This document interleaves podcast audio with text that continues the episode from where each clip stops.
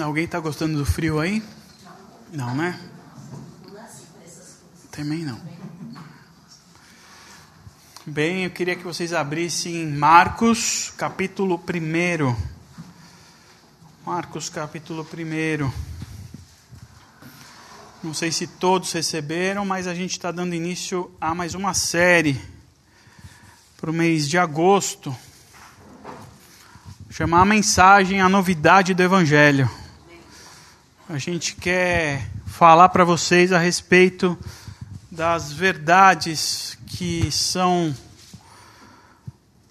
pilares da fé cristã, a mensagem que Jesus nos ensinou, mensagem que são boas novas, boas notícias, não só para nós, mas mensagens e a boa notícia que deve ser anunciado para todas aquelas pessoas que nos cercam são quatro pilares, quatro pilares fundamentais para qualquer cristão, para o cristianismo, que a gente vai falar. A gente vai falar sobre arrependimento, pecado, esperança e amor. Se você tem que aprender alguma coisa sobre o cristianismo, aprenda pelo menos essas quatro coisas que você vai bem até o final. E hoje o nosso tema é arrependimento. E para isso eu quero ler Marcos, capítulo 1, versículo 14 e 15. Marcos capítulo 1, 14 e 15 diz assim: Depois que João foi preso, Jesus foi para a Galiléia proclamando as boas novas de Deus. O tempo é chegado, dizia ele. O reino de Deus está próximo. Arrependam-se e creiam nas boas novas. Amém? Vamos orar. Senhor, muito obrigado, Pai, pelo privilégio e pela oportunidade de estarmos aqui reunidos como igreja, como seu povo, em torno da palavra de Deus, Pai. Para isso nós pedimos que o Senhor venha nos ministrar, venha falar aos nossos corações, limpe toda a nossa mente, o nosso coração, para que a Sua palavra frutifique em nós, que essa semente plantada nessa noite pelo Teu Santo Espírito dê frutos e germine multiplicando e sendo bênção no seu reino, edificando a sua igreja. Para isso que nós te pedimos, com perdão dos nossos pecados, em nome de Jesus. Amém. Muito bem. O início do Evangelho de Marcos, ele começa já dizendo sobre a profecia de Isaías. Ele começa contando e falando sobre a profecia de de Isaías, que contém lá no livro de Isaías, que diz que é o mensageiro vai trazer a mensagem, que nada mais é do que Jesus. E quem começa a anunciar essa mensagem, a proclamar as boas novas, é João Batista, primo de Jesus. João Batista está no deserto e ele começa a anunciar e pregar para as pessoas a respeito de arrependimento, a respeito de remissão dos pecados. Ele faz isso quando as pessoas aceitavam, ele ia lá e batizava. Jesus é batizado por João Batista. E quando ele é batizado, o Espírito Santo vem em Jesus. João Batista já estava anunciando: vai vir alguém maior do que eu. Esse alguém é Jesus. João Batista o batiza o Espírito Santo desce é, em Jesus e o mesmo Espírito é levado, é, pega Jesus e o leva para o deserto, onde ele passa 40 dias lá, onde ele é tentado por Satanás. E depois ele volta. Ele volta para Galileia e ele inaugura o seu ministério ali na Galileia. E a primeira mensagem que ele proclama do seu ministério é: o reino de Deus está próximo. Arrependam-se e creiam nas boas novas. Não é à toa que Jesus começa o seu ministério pedindo para que haja arrependimento. Senão ele não diria. Vocês concordam comigo? Se não fosse à toa. Arrependimento é o primeiro movimento que qualquer cristão tem que fazer na sua caminhada. Arrependimento é o primeiro movimento de qualquer cristão. Mas eu vejo que a gente tem alguns problemas com relação a essa questão de arrependimento. O primeiro problema que eu vejo com essa questão em relação ao arrependimento é em relação ao mundo em que nós vivemos. Vejo como um primeiro problema a nossa forma em que a sociedade atua, o meio em que nós estamos inseridos, o contexto em que nós estamos vivendo e como essa sociedade, o nosso meio, aqueles que nos cercam, tratam a questão do arrependimento. O que mais vemos em nossos meios de convívio, seja eles familiares, sociais, profissionais, é que cada vez mais as pessoas estão em busca de performance. Cada vez mais as pessoas estão em busca de performance. Claro que toda hora, em qualquer lugar, em qualquer momento, a gente está performando de alguma forma. Mas a questão é a pressão que há em cima dessa performance. Não pode ser qualquer performance. Você tem que performar com qualidade. Você tem que ser uma pessoa de sucesso. Você tem que ser o melhor. É isso que acontece. Nós somos bombardeados para sermos os melhores. Somos bombardeados a todo instante, todo instante, em obter só bons resultados. Somos pressionados de forma velada, de forma explícita, a sermos boas pessoas, bo pessoas bem-sucedidas em tudo o que fazemos. Em qualquer meio. Verdade, não é? A gente tem que ser bom marido, bom esposa, a gente tem que ser um bom pai, a gente tem que ser uma boa mãe, a gente tem que ser bons administradores de casa, a gente tem que ser bons profissionais e ainda por cima ter muito dinheiro. Não é? Parece-me que esse é o grande termômetro que todos têm para medir o sucesso de uma pessoa. O resultado, o que você tem, o que você faz, parece que define quem é você a todo instante. Eu não vejo nenhum problema nós sermos bons e a gente performar dessa maneira. Eu não acho que isso seja um problema. Eu acho que isso é até bom. Ser um bom pai, ser uma boa mãe, é o correto. Ser um bom marido, uma boa esposa, é o que nós buscamos. Ser bons profissionais é o que nós buscamos. Essa é a nossa busca, e é para isso que o Espírito Santo nos capacita. Mas o grande problema é a pressão que nós sofremos por conta disso. E a pressão é grande.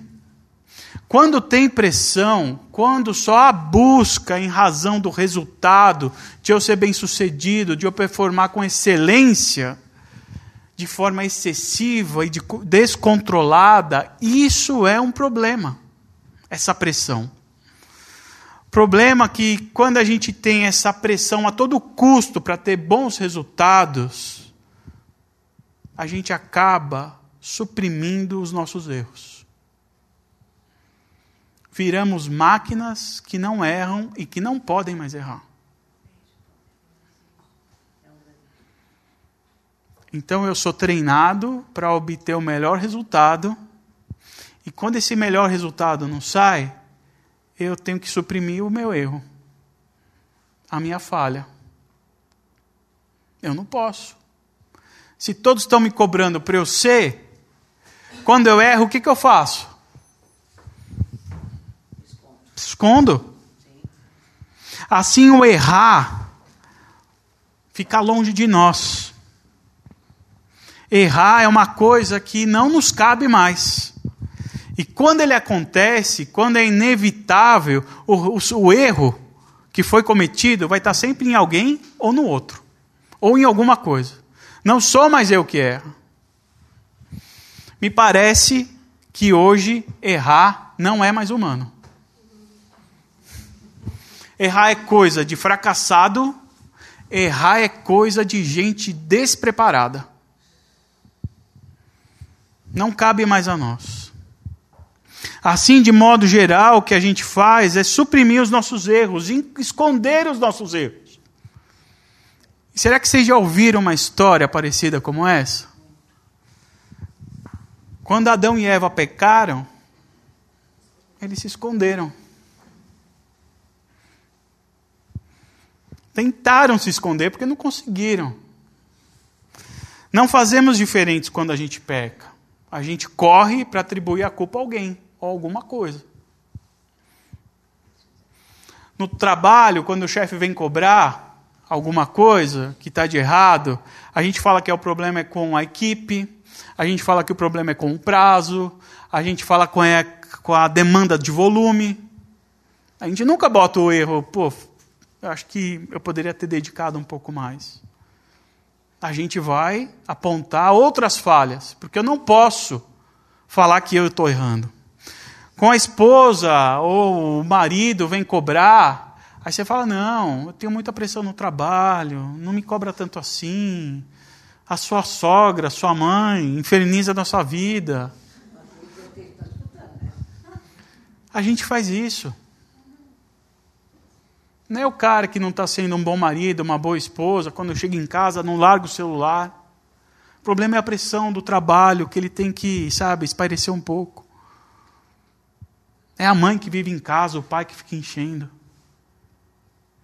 Não é ele, porque ele não pode errar. E nós só lidamos de fato com a culpa, com os nossos erros, quando nós somos pegos em flagrantes. Aí não tem como esconder, né? Se a gente é pego com a boca na botija, a gente não tem como negar. E mediante o flagrante não há desculpa, é muita evidência, e aí a gente não tem como fugir. E aí não tem mais como falar que a gente não errou, porque a gente errou, todo mundo viu, todos viram.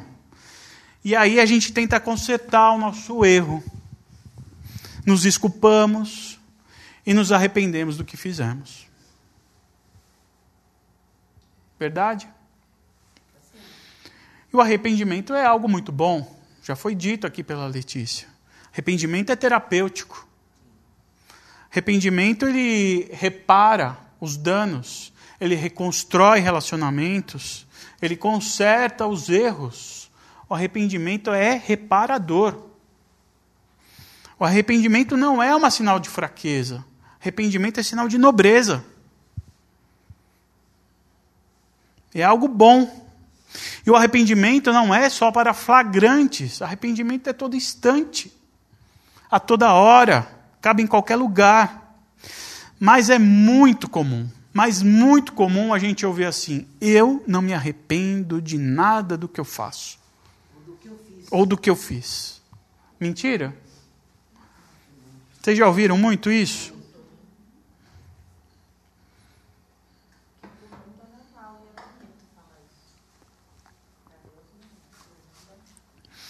São tantas coisas que nós nos arrependemos.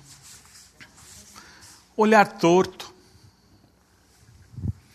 as escolhas que nós fazemos, palavras ditas sem pensar, aquela estourada que a gente dá, sabe? Na hora errada, que a gente nem se reconhece, inclusive. Não são motivos para arrependimento. Um simples olhar torto, gente. Mata. Não é mentira. Quantos olhar torto você já recebeu? E aí faz aquela cara, e você fala: por que, que eu estou fazendo isso? É motivo de ir lá pedir desculpa. Arrependimento. Como que você não se arrepende de nada? Se a todo instante a gente faz coisas que são sutis, são leves e machucam. Sim, errar é uma condição humana, é uma condição nossa João, lá na primeira carta de João, ele diz que se afirmarmos que não cometemos pecados, fazemos Deus de mentiroso. Então a gente erra. É uma condição nossa. E nós precisamos consertar sim o que nós fazemos de errado. A todo instante, a toda hora, para qualquer um. Mas a questão é que onde eu vejo o segundo problema em relação ao arrependimento é que esse tipo de arrependimento que eu estou te falando aqui agora se refere muito mais a remorso. É o remorso como um recurso, é um arrependimento como remorso, um recurso só. É uma reação àquilo que aconteceu. É um sentimento de culpa que nos invade, que nos constrange, e aí a gente tenta reparar de alguma forma o que a gente fez. É o arrependimento como remorso. É como se a gente se empanturrasse de comida, aí a gente dá aquela bela má digestão, e a gente fala: putz, me arrependi tanto de comer. Aí você vai lá e toma um antiácido. Ele melhora. Melhora o efeito. Você pisa na bola com seu marido, com a sua esposa, o que, que você faz? Para se desculpar, corre e compra um presente para agradar. Né? Você vai, faz uma fofoca de alguém, a pessoa percebe, você vai lá, corre e pede desculpa. Eu acho que não tem nada de errado com essas coisas. A gente tem que fazer e elas são muito necessárias. Você está passando mal, tem que tomar um antiácido. Fez a fofoca, desculpa. Errou com a esposa, vai lá, dá um presente. Mas você percebe que a gente está tratando só da, dos efeitos e não da causa. Quando eu me empanturro de comida, o meu problema é a gula. Quando eu brigo com a minha esposa, é porque eu não sei fazer acordos, estabelecer diálogo, diálogo. Quando eu faço fofoca, é porque eu não sei refrear minha língua.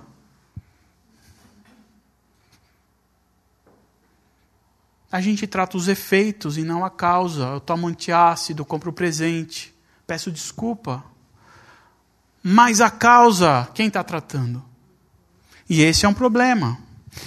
É necessário corrigir as nossas faltas? Sim. Passou mal, toma antiácido, fez fofoca, pede desculpa, brigou com a sua esposa, vai lá, agrada a ela, faça, faça. Mas saiba que você está tratando os efeitos e não a causa. E isso também é um problema. É um problema porque isso é um arrependimento como remorso. Como remorso. E o arrependimento que Jesus está nos oferecendo é completamente outro e mais profundo. Porque ele fala assim: o reino de Deus está próximo. Arrependam-se e creia nas boas novas. O que Jesus está dizendo é assim: vocês precisam se arrepender das causas que os levam a produzir esses efeitos. Ele não está falando param de produzir os efeitos. Vocês precisam se arrepender daquilo que causa os efeitos em vocês. Sabe por que é isso? Porque a palavra dita aqui para falar sobre arrependimento, no grego é a palavra metanoia. E metanoia significa transformação da mente mudar a nossa forma de pensar, expandir a nossa consciência. Jesus ele está dizendo assim, é, queridos, vocês precisam, o reino está chegando e para tanto vocês precisam mudar a forma de pensar a vida.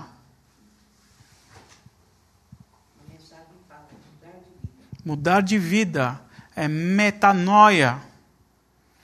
Mudar a sua consciência, mudar a direção, mudar a rota. Não pensar mais a partir da sua perspectiva. Arrependimento é abrir mão da nossa forma de pensar, da nossa forma de entender a vida e passar a pensar de outra forma. E qual outra forma nós devemos pensar? O próprio Jesus nos ensina. Ele fala: mude a mente, arrependam-se e creiam nas boas novas. De que forma nós devemos pensar a partir das boas novas? Jesus diz: arrependam-se e creiam nas boas novas. Está pedindo para que a gente comece a pensar a partir da Bíblia, a partir da mensagem de Jesus. Esse é o verdadeiro arrependimento. Esse é um pilar fundamental e essencial para a nossa caminhada de fé. Ser cristão é mudar a forma de pensarmos a vida e passarmos a pensar a partir do Evangelho. Vocês sabem que Jesus contou muitas histórias. E ele não contava muitas histórias à toa. Jesus ele contava histórias para que a gente aprendesse, para que a gente entendesse o reino de Deus. E uma vez ele contou, até a Cintia citou a história, lá em Lucas 15, a história de um pai que tinha dois filhos. O filho mais novo pediu para o pai: me dê minha parte da herança.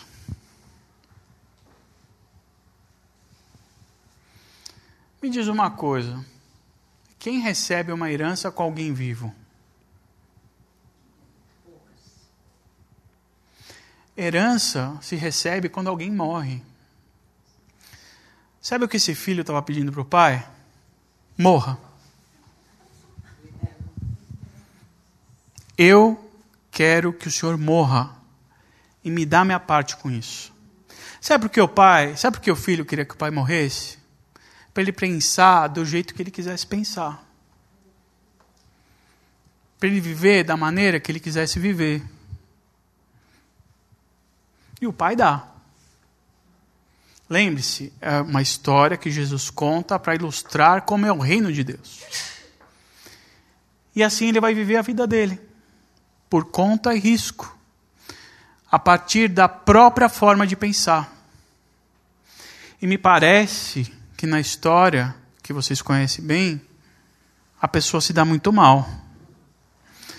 O filho se dá muito mal.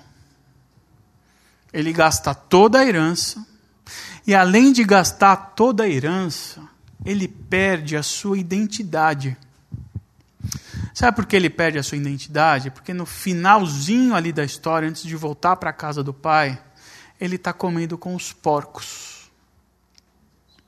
Sabe o que significa um porco para um judeu? Um animal completamente imundo. E ele estava comendo junto com os porcos. Ele perde por completo a sua identidade porque ele resolveu viver a partir da sua forma de pensar. E quando a gente vive a partir da nossa forma de pensar, a gente perde a nossa identidade no reino. A gente não entende o que é arrependimento. A gente não sabe o que é culpa. A gente não sabe o que é erro. A gente não sabe mais quando a gente está ferindo. A gente não sabe mais a hora de pedir perdão porque a gente perdeu por completo a identidade do reino de Deus. E quando esse moço está comendo a lavagem lá com os porcos, a ficha dele cai. E quando a ficha dele cai, ele se encontra com o pai, ele diz: Pequei contra o céu e contra ti. Eu pequei quando eu escolhi pensar da minha maneira. Eu, me, eu, eu pequei, eu contra o Senhor e contra o céu, quando eu falei assim, eu dou conta de viver sozinho, a partir das minhas categorias de pensamento. Eu dou conta. Eu pequei quando eu abandonei o Senhor. Eu não pequei quando eu gastei todo o dinheiro. O pai não estava nem preocupado com isso. Ele abdicou da forma de pensar do pai. E o pai aqui nessa história é Deus. O filho pródigo somos nós.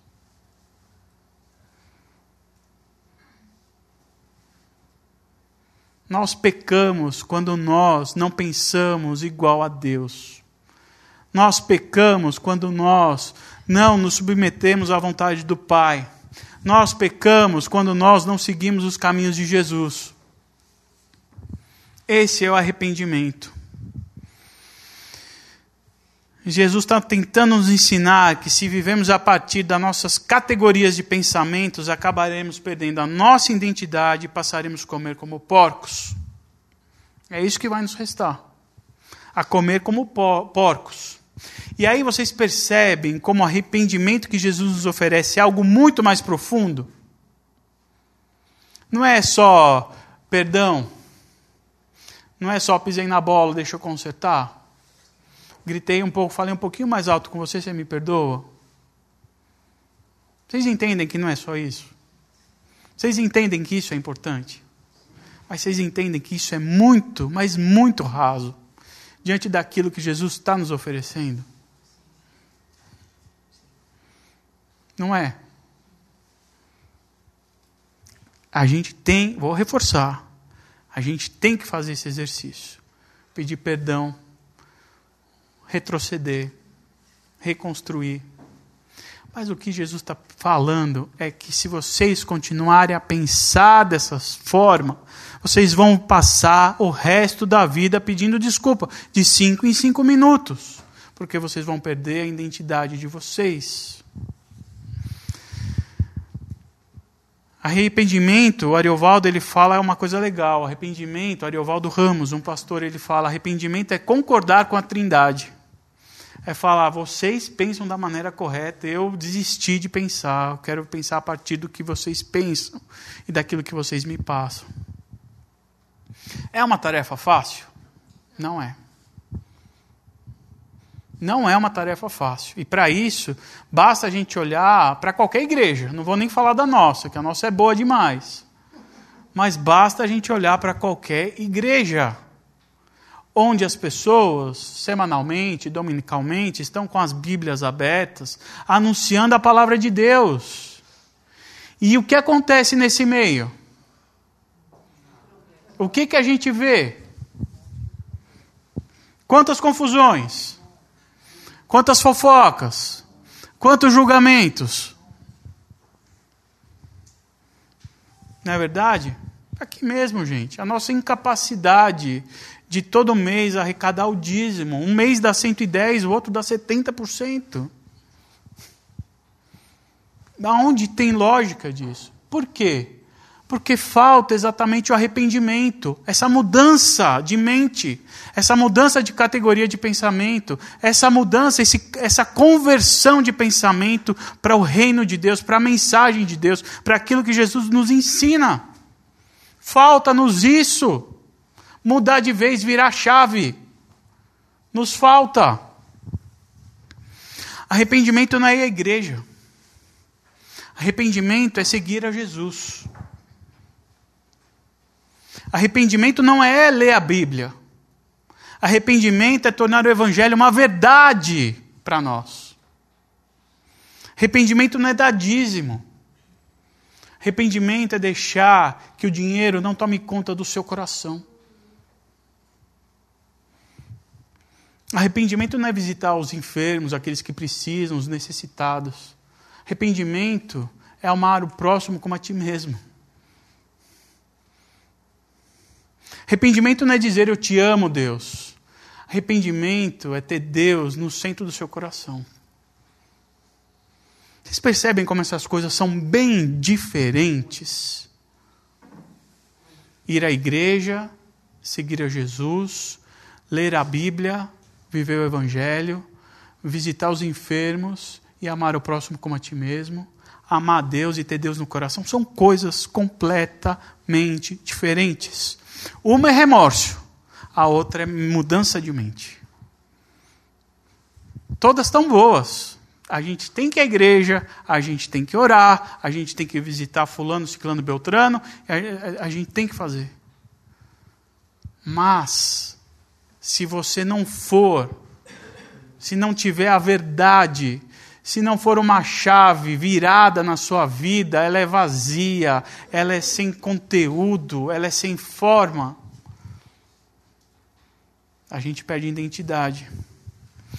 Se arrepender é mudar de caminho. E o que Jesus nos disse? Por isso que eu repeti aqui algumas vezes a questão do caminho que a gente cantou. Jesus disse: Eu sou a verdade, o caminho e a vida. Se arrepender é mudar o caminho.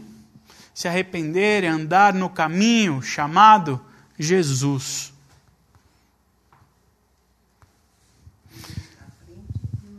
Exatamente, foi o que nós cantamos aqui. Quando andamos no caminho de Jesus, o caminho em qual estaremos caminhando vai, ser, vai fazer sempre com que a gente caminhe seguro. Mas não se esqueça que mesmo no caminho de Jesus, a gente vai tropeçar. Sabe por quê? Porque os nossos pés ainda são falhos. O caminho de Jesus é seguro, perfeito, mas os nossos pés não são mais, não são os nossos pés são falhos e a gente vai continuar tropeçando de vez em quando, sim. Mas aí é, não é que nós estamos fora do caminho, nós estamos no caminho tropeçando. E aí entra o perdão, entra o arrependimento, o remorso, a reparação. Mas eu estou no caminho.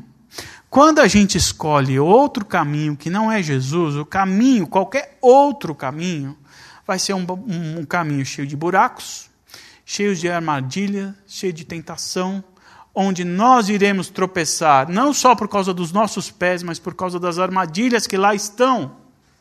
A pressão da sociedade encobre o seu erro.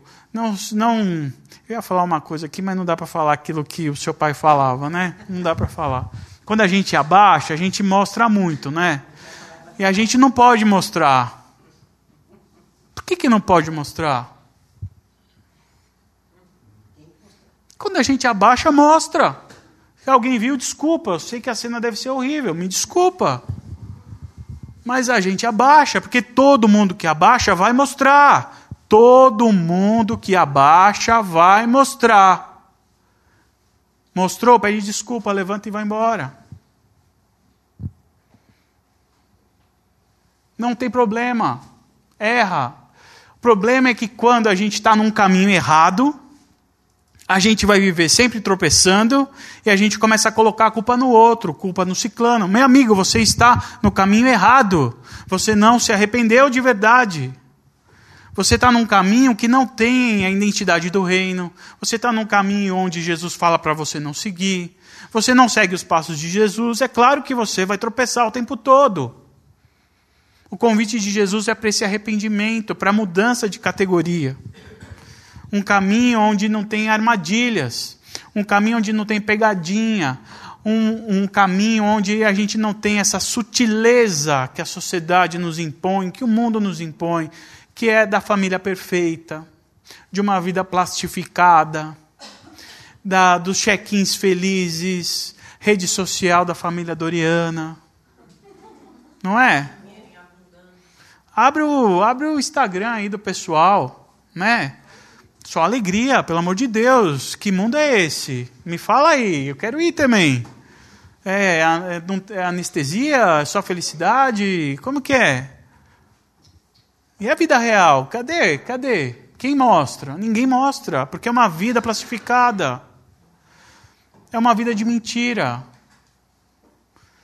Não é que é uma vida de mentira, mas é uma vida que não contém toda a verdade. As pessoas têm momentos felizes. As pessoas têm momentos alegres. Não, mas não mostre só essas coisas. Ou não queira ser visto ou ser conhecido só por essas coisas. Porque a vida não é assim. E isso é uma armadilha para nós, porque cada vez mais a gente suprime o erro. a gente não pode ser culpado. A gente tem que performar, a gente tem que viajar, a gente tem que ter bom carro, a gente tem que ter um bom emprego, a gente tem que ser reconhecido. Mas a vida não é assim. A gente tem dificuldades. Não deixe que a tirania da performance que o mundo nos dita transforme você em alguém de mentira, em alguém plastificado, em alguém que você nem mesmo sabe quem é. E o mundo em que a gente vive hoje faz isso conosco. Transforma em alguém que nós não somos. Em alguém que não erra, em alguém que não peca, em alguém que não se arrepende, que não peça desculpa. É horrível viver com uma pessoa assim. Dono da verdade. Você não pode falar nada. Porque se você fala, ele sabe de A da Z, tem a receita para tudo, pelo amor de Deus. Repare logo de imediato os seus erros, as suas falhas. Não atribua a culpa deles a outro, mesmo que isso lhe custe alguma coisa. Às vezes a gente encobre os nossos erros com medo do que vai acontecer, às vezes por vergonha, às vezes porque, putz, se eu falar, vai cair minha casa. Não faça isso. O seu Deus é um Deus justo e fiel. Faça o que é certo, não faça o que é fácil. A gente tem a mania de trocar o fácil pelo certo. A gente tem um Deus que é justo e fiel. Não tenha medo disso. Não trate apenas os efeitos daquilo que nós fazemos, das nossas culpas. Corra para causar, para arrumar a causa. Arrume e repare as causas e não os efeitos. Se arrependa de fato. Deixa que essa mensagem que a gente vive debruçada nela haja e muda a sua forma de pensar. Deixa que a ação do Espírito Santo invada o seu ser para a transformação da nossa mente, porque isso é uma ação do Espírito Santo. Se você for tentar fazer uma meditação, um pensamento positivo, não, agora eu vou mudar, amigo, clame para aquele que te ajude, que é o nosso consolador, que é o Espírito Santo. É ele que nos convence da verdade. Que mais? Eu esqueci. Isso. É Ele que nos convence. Desculpa, eu errei aqui a citação, esqueci, vocês me perdoam? Estou arrependido aqui. Da, é que é, é, o pastor não pode esquecer da citação, né? De jeito nenhum, tem que saber de cor, né? É, Sabe uma coisa? É. Quando você lê todas as versões, é do jeito. Quando você vai na mensagem, você acaba esquecendo aquelas afirmações, é. a mensagem não fala São todas ah, é, clichês, né? Você tem que saber de todas, né? Mas não dá. Que o Espírito Santo nos invada com esse espírito de que eu preciso mudar, mas eu sei que é difícil. É difícil. Eu quero mudar, mas a pressão da sociedade me impõe isso. Eu, eu quero mudar, mas eu tenho vergonha. Peça ao Espírito Santo para que ele mude o seu coração, a sua forma de pensar. Eu repito, esse tipo de arrependimento é a primeira mensagem que Jesus diz. E não é à toa, porque é essencial para transformarmos em verdadeiros cristãos. Arrependam-se, arrependam-se. Mude a forma de pensar, porque o reino de Deus está chegando e já chegou. Arrependam-se, e arrependam-se através da mensagem de Deus do Evangelho. E que o sacrifício de Jesus, a maior demonstração de amor que a humanidade já experimentou de Deus, mais concreta por nós, aquela a prova maior que nós temos que Deus nos ama, que essa demonstração nos constranja para que a gente se esforce, para que a gente se arrependa verdadeiramente, a todo custo, que seja um objetivo de vida como cristãos em nós. Amém? Arrependam-se e creiam nas boas novas. A gente vai cantar mais uma música e aí a Letícia ora por nós.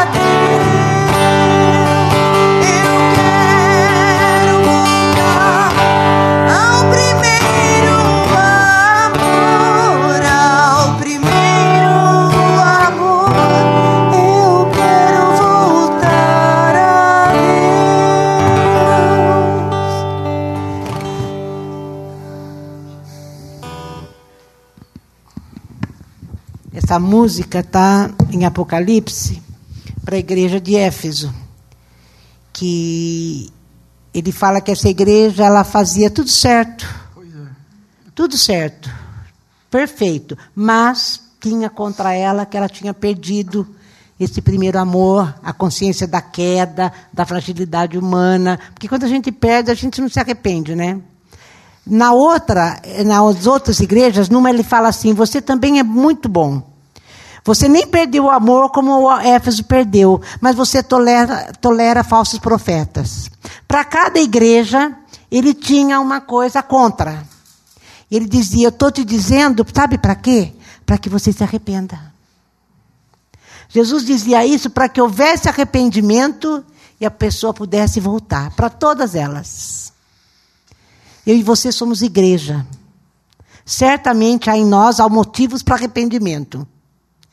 Então, que, Senhor, Espírito Santo, como o Fábio disse, somos totalmente dependentes da Sua atuação em nós, para que a gente venha se arrepender e mude o nosso pensamento. a nossa maneira de pensar, para podermos responder, dar as respostas certas a quem vive o Evangelho. Senhor, em nome de Jesus, nós, que o Seu Espírito trabalhe em nós, não só nesse momento do culto, ou só nesse momento de oração, mas quando a gente chegar em casa, o Teu Espírito continue agindo em nós, para que Ele nos mostre o que é que o Senhor está esperando de nós, qual é o nosso problema, aonde que nós estamos errando para que a gente possa voltar. Sempre voltar ao Senhor, sempre voltar na Sua presença, sempre voltar para Sião, sempre voltar para Jerusalém, que é diante do Senhor. Senhor, em nome de Jesus, que o Teu Espírito age em nós poderosamente. Faça um milagre nessa noite, Senhor, nas nossas vidas. Em nome de Jesus. Nós queremos, Senhor, não nos esconder mais como estamos acostumados, a gente acostumou a, a, nos esconder do outro, a nossa fraqueza, e acabamos nos escondendo do Senhor. Nós não queremos mais nos esconder. Nós queremos reconhecer qual é o nosso problema. Queremos reconhecer qual a causa, Senhor, que o Senhor tem contra nós, para podermos nos arrepender e chegar diante do Senhor. Senhor, nos ajuda nessa caminhada, porque o Senhor é o nosso caminho. Nós cantamos que nesse caminho nós estamos seguros, porque sabemos que Tu nos ama. Então eu não tenho por que me esconder. Eu não tenho por que ter medo. Eu não tenho por que ter vergonha. O Senhor veio exatamente para isso para tirar de nós a vergonha. Jesus, nós te amamos. Só eu tenho pedido isso para o Senhor, eu tenho dito, Senhor, eu só sei de uma coisa. Eu te amo e quero andar segundo os seus pensamentos. Muda os nossos pensamentos mais e mais, para que sejamos, Senhor, um povo que reconhece o tempo todo que precisa do Senhor. Louvado seja o teu nome, Senhor. Muito obrigada por esse amor sem merecimento. Esse amor que nos leva a querer estar com o Senhor. A esse amor que faz com que a gente queira dar respostas certas ao Senhor. Porque o Senhor nos ama de uma tal maneira que o nosso coração não consegue ficar longe do Senhor. Louvado seja o teu nome. Nos abençoa, Senhor, nesta noite. Que tenhamos uma semana de reflexão de pensamento na tua presença. Pensando nisso que acabamos de escutar. Em nome de Jesus. Em nome de Jesus.